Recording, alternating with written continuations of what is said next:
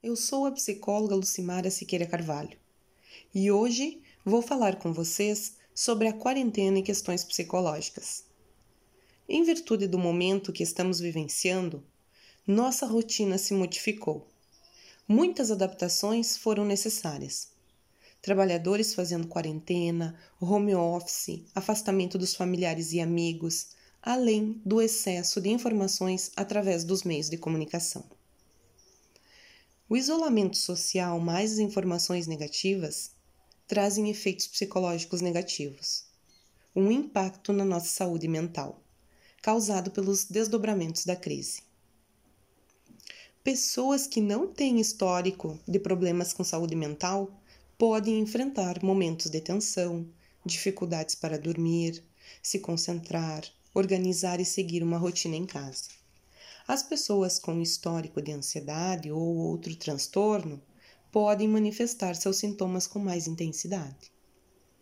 A maioria das pessoas estão acostumadas em sua rotina normal a ficarem mais tempo fora de casa.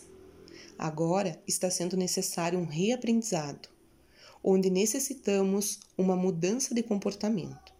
E o primeiro desafio é com a gente mesmo onde precisamos reorganizar nossos sentimentos, vencer nossos medos e nossas histerias. Outro desafio é a necessidade que o ser humano tem de pertencimento a um grupo. Quando fica isolado, tem receio de permanecer fora de tudo o que está acontecendo e então busca constantemente informações através dos noticiários na televisão e internet. Mas precisamos filtrar as informações pois o excesso delas pode tomar conta de nossos pensamentos de forma irracional e nos paralisa, provocando a sensação de impotência, podendo desencadear sintomas como ansiedade, por exemplo. Ficar em casa nesse momento se faz necessário.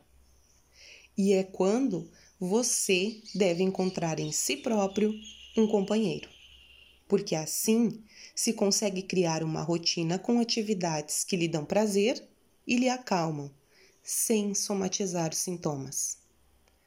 Exemplos como ler ficção ajudam a viajarmos no mundo paralelo, ouvir músicas, conversar com as pessoas através da internet por videochamadas, cozinhar, fazer trabalhos manuais, tarefas prazerosas precisamos parar de reclamar. Pois a queixa sobrecarrega negativamente nossa saúde mental, afetando a imunidade.